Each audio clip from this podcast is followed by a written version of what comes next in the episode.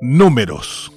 Cuando uno ingresaba a un cuartel para el servicio militar, uno seguía un ritual de despersonalización y de humillación para construir un ente uniformado, vertical y sometido. Pero lo más sorprendente para mí fue encontrarme con la representación de una persona que al grito de número cumplía las órdenes y mandatos de un superior. Ese número no tenía nombre ni apellido y era parte integral de un cuerpo. Eran muchos, pero despersonalizados.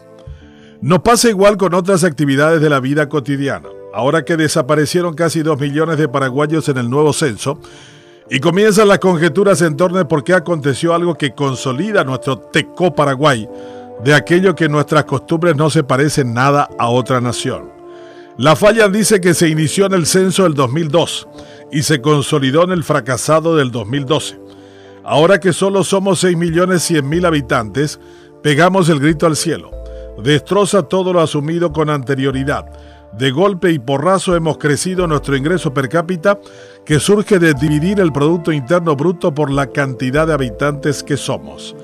Dejamos de ser un país que pueda recibir créditos no reembolsables, que es como llamamos a las donaciones, porque con casi 7 mil dólares de ingreso per cápita no podemos seguir pasándonos de mendigos.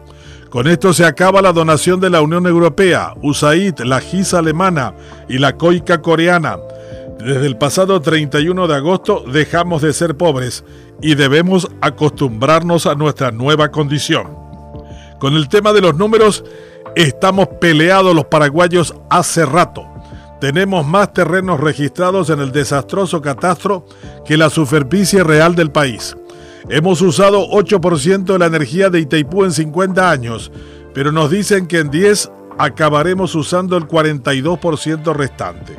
El Banco Interamericano y el Banco Mundial dicen que el Estado paraguayo se roba 1.600 millones de dólares al año, pero el primero de ellos, el BID, va y lo felicita por el logro al ministro de Hacienda y lo nombra vicepresidente del BID en Washington, al que fuera hermano del presidente y ex titular de Hacienda y del IPS. ¿Creen ustedes que el afectado se indignó, zapateó, gritó y procesó a quienes lo endilgaron de ladrón? No, sigue libre y suelto. Sus fichas están aún en el estado profundo y solo en el IPS se robaron en un año 168 millones de dólares. En un solo año, el 10% de todo lo que se roba del Estado paraguayo. El nuevo presupuesto incrementa el gasto en personal, mantiene el déficit por encima del 1.5 y no anuncia nada con respecto a dejar de robar. Los nombramientos realizados solo aseguran que el descarado y abierto malgasto público o el robo seguirá para beneplácito de los ladrones y sinvergüenzas este país aguanta perfectamente el robo de más del 15% de su presupuesto anual sin que pase absolutamente nada para los perjudicados y afectados que siguen votando felices por sus ladrones de ocasión. No sabemos los números de los empleados públicos ni en la municipalidad de Asunción, y menos en el Estado. Desconocemos las pérdidas de las empresas públicas que supuestamente fabrican caña, cemento u ofrecen servicios de telefonía, agua y paralizan ferrocarriles. Los nombrados están felices para administrar números en rojo que generan grandes ganancias electorales y sostienen el tinglado de la corrupción. Itaipú y Yacenetá son dignos ejemplos de números que solo se compadecen con los privilegios de los brahmanes de ocasión. En el primero la piñata es constante y en la segunda igual aunque los argentinos no paguen una deuda de más de 150 millones de dólares y dicen que les debemos más de 20 mil millones. Y que según un eh, condenado ex titular de la EBI, Tomás, somos los paraguayos unos sinvergüenzas.